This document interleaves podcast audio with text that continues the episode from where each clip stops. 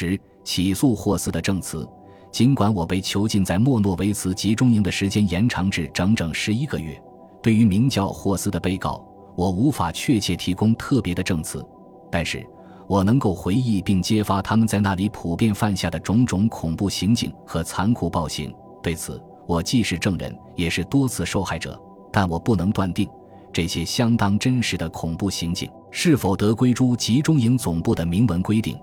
亦或得归诸莫诺维茨集中营指挥部个人的肆意妄为。由于莫诺维茨的囚犯们所遭受的种种卑劣、无耻、凶残的暴行，都有悖于人类社会最基本的法则，并且与从属于奥斯维辛总部的其他九十九个集中营里所施行的暴行完全雷同，因此不难简单的推断出，这一切都是按照唯一的一个中心机构所颁布的强制性命令而执行的。从理论上来说，莫诺维茨集中营并非是一种灭绝营，不是那种让被押送的放逐犯临时滞留几天，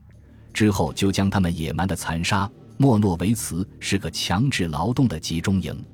不过在那里的犹太人注定是被毁灭的命运，都归因于那里非人的生活条件、不足的膳食供应、极度的劳累以及无法用来抵御严寒和恶劣天气的衣着。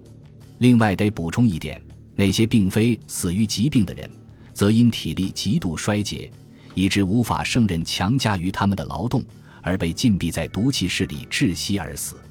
最后，就是其他那些违反营地纪律条规的囚犯，他们被活活绞死。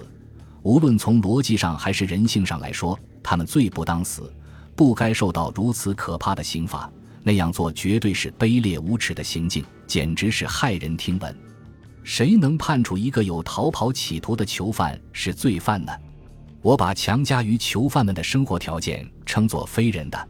这不仅是从物质意义上而论，因为当时他们都生活在极其污秽的杂居的环境之中，肮脏的令人作呕，没有任何讲究个人卫生的可能，无法预防各种可能的传染病或感染。自来到营地之日起，他们就被剥夺所有属于个人的衣物。囚犯们一律凑合地穿上劳改犯式的破烂的条纹布衣，那囚服就成了用来为人体挡风遮雨、御寒防潮的可怜的屏障。营养严重不足，每天分发两次菜汤，里面放有萝卜和白菜叶，还有数量极少的面包，里面含有相当多的各种人体难以吸收消化的成分。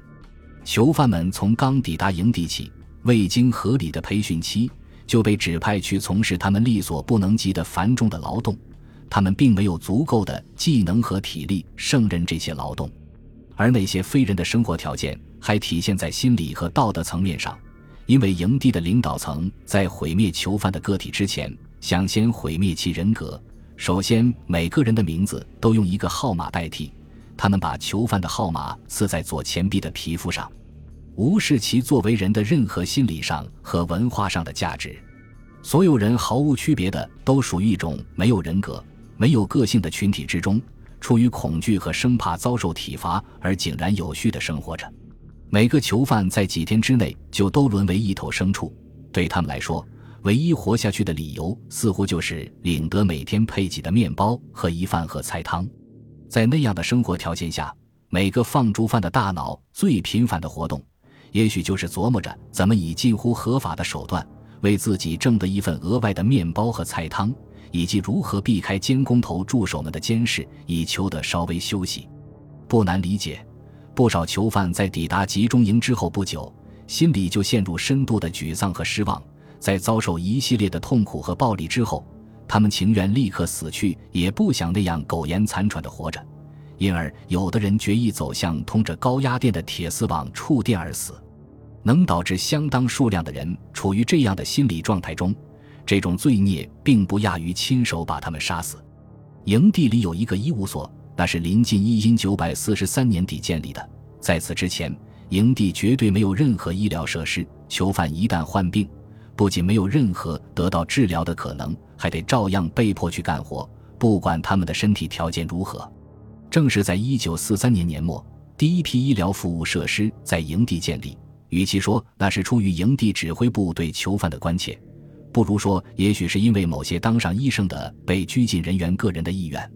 他们热衷于被指派去干一种符合他们的天赋才能和体现自己文化素养的工作。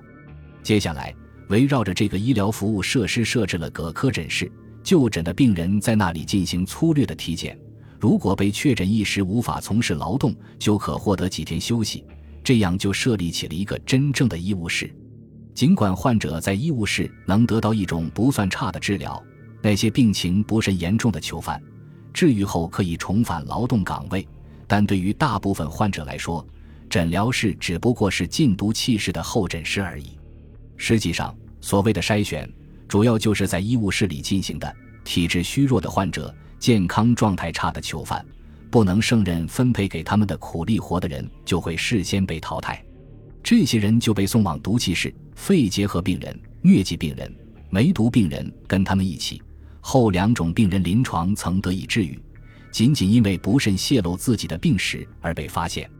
从卫生的角度来看，医务室的建制绝对是不充分的。与患者的人数相比，医疗场所的空间实在太过狭小。病人没有任何换洗的衣服，完全光着身子卧床。两个人卧躺在同一张病床上，两条破破烂烂的被子肮脏不堪，上面还带有令人作呕的血迹和污渍。在一间隔离病房里，凌乱地躺着感染了最具传染性的疾病，如伤寒、白喉、麻疹、猩红热、丹毒等的患者。营地里传染病总是以局部流行的方式存在着。